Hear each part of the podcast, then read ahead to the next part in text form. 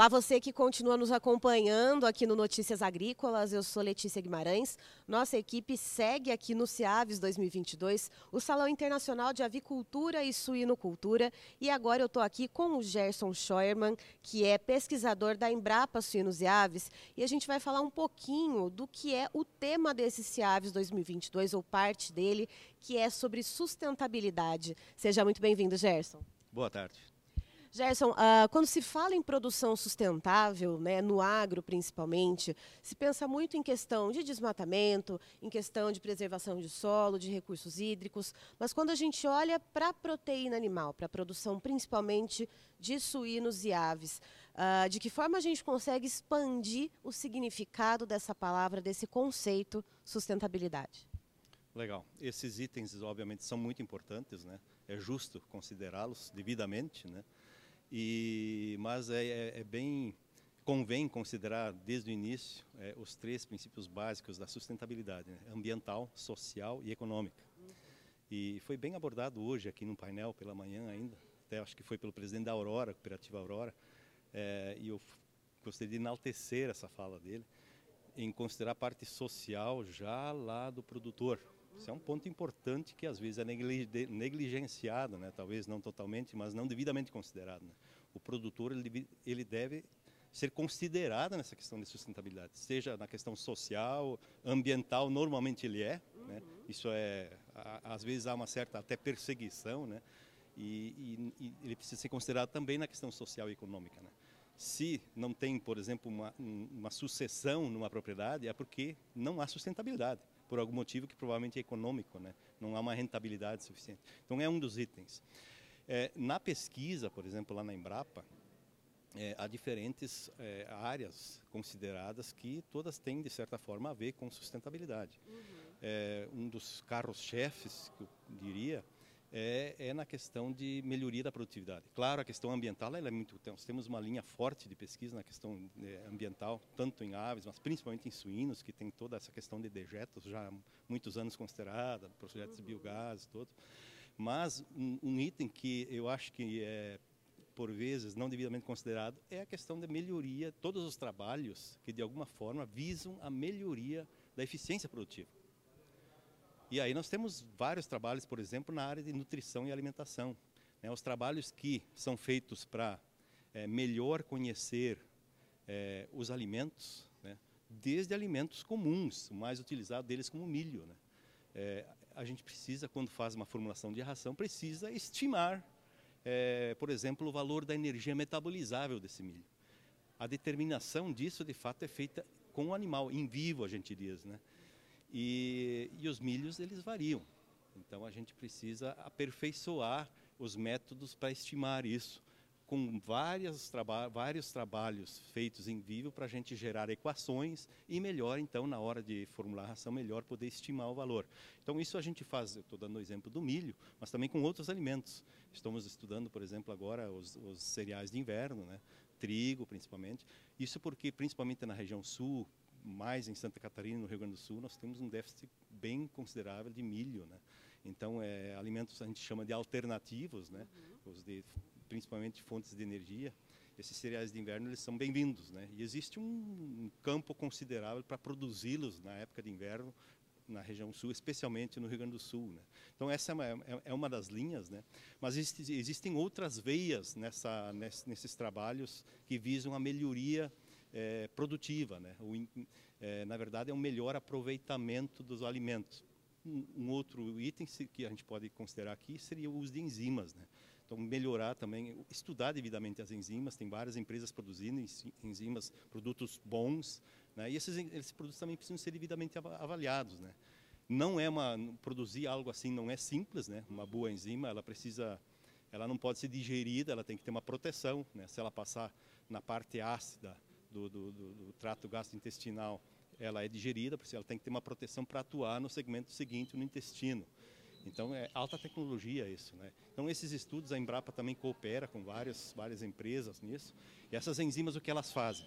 Elas melhoram o aproveitamento de alguns alimentos. Por exemplo, as fitases, é, elas atuam nos fitatos, né? Que tem um, é, onde tem o fósforo, que é um elemento uma, um nutriente muito importante né, na, na, na alimentação, nutrição dos animais. E, e, o fósforo que está contido principalmente em fitato nos, nos, alimentos de origem vegetal, ele é pouco aproveitado do animal, 30% e pouco mais. É, as fitases melhoram muito isso. O que significa isso em termos de sustentabilidade? Menor é, ejeção de resíduos de fósforo, uhum. né? melhor aproveitamento. Então, você fornece menos fósforo do que fornecia antes, aproveita melhor esse fósforo. Nós temos uma melhor eficiência alimentar. Isso é sustentabilidade na veia. Né? Isso é economicamente interessante, ambientalmente interessante. Então, são exemplos desse tipo que, que tem ação na pesquisa e que, obviamente, na prática, é, além de ser sustentável em termos sustentáveis ambiental, ela tem efeito também econômico. Né? Essas coisas precisam se pagar. Normalmente, a, a fitase, por exemplo, está consolidada, né? ela, ela, se paga, vale a pena usá-la economicamente. Né? Além do efeito ambiental, que é bem importante. Existem outros trabalhos, na parte, por exemplo, de é, a parte do, da granulometria do milho, né? Uhum. uma série de estudos realizados, e existe uma granulometria adequada para usar, por exemplo, que melhora o aproveitamento, principalmente para suínos. Ah, mas essa resposta não é tão boa. Então, são outros exemplos que a gente tem lá. Ou seja, você otimiza a utilização desses recursos, evita a excreção desses, desses elementos, né, que são desse, ou desses nutrientes uh, por parte dos animais e acaba também economizando em certos aditivos que deveriam ser uh, colocados nas rações e que, se usados, por exemplo, essas enzimas que otimizam uh, a absorção de certos elementos, esses aditivos não são tão necessários assim? É, as enzimas de fato fazem isso. Eu dei só o exemplo da fitase, existem uhum. outras, existem as proteases que melhoram o aproveitamento de proteínas, as carboidrases, né, tem diferentes carboidratos aí, então às vezes se usa uma mescla. Qual é essa mescla? É, tudo isso depende de estudos, né? mas de fato é isso. Você vai melhorar o aproveitamento dos alimentos fornecidos, reduzir a excreção, e isso é produzir mais ou o mesmo, pelo menos, com menos insumos. Né? Isso é interessante, né? isso, isso, nos interessa, interessa a todos. Né? Isso é sustentabilidade, tem, nos, nos, diferentes aspectos. Né?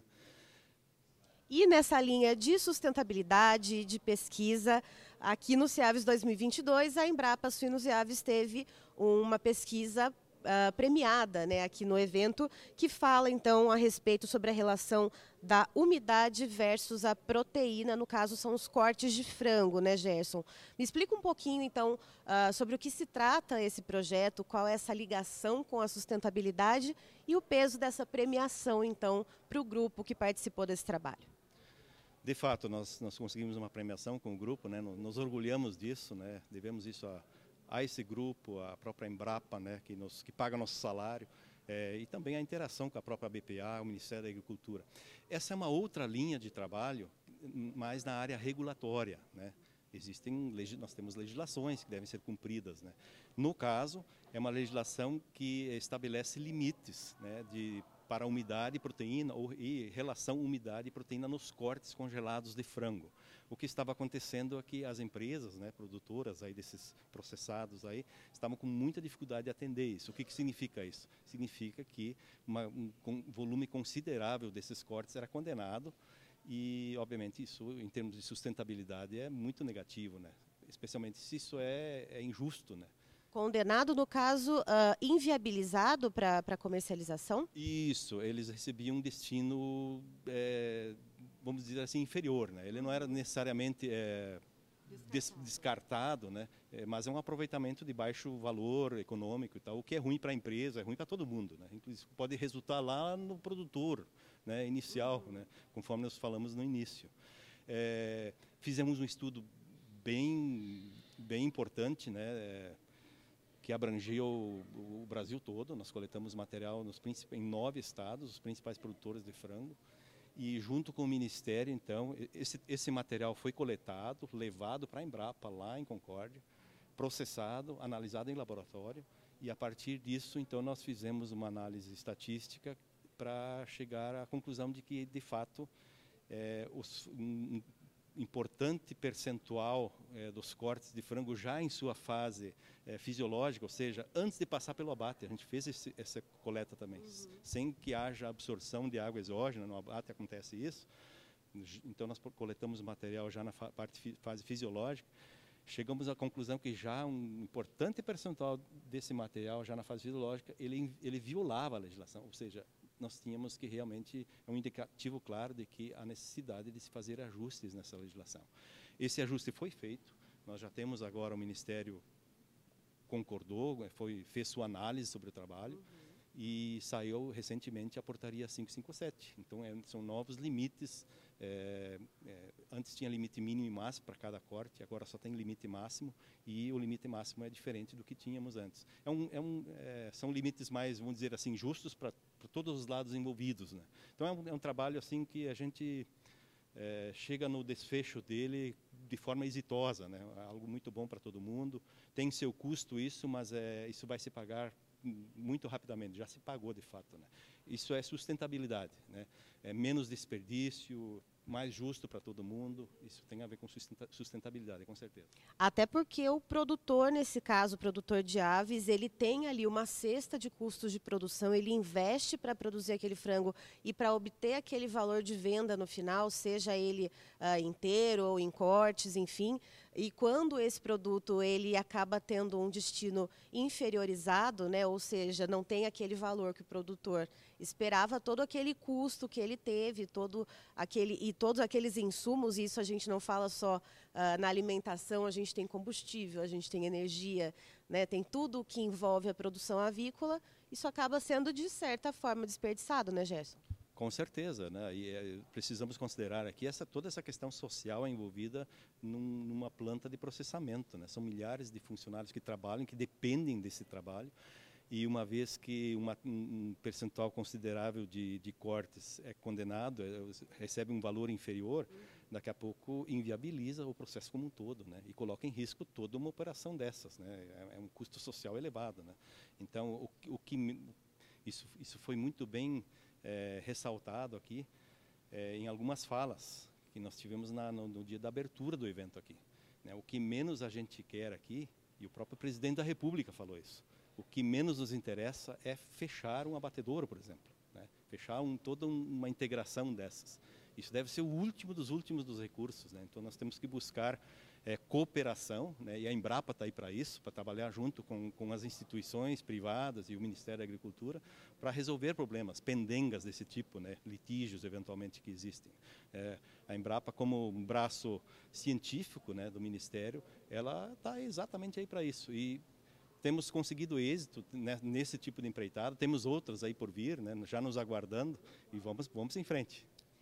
Aí, então, estivemos com o Gerson Scheuermann, que é pesquisador da Embrapa Suínos e Aves, nos trazendo, então, conceitos de sustentabilidade para além do que vai o senso comum e trazendo isso para a realidade da produção de proteína animal.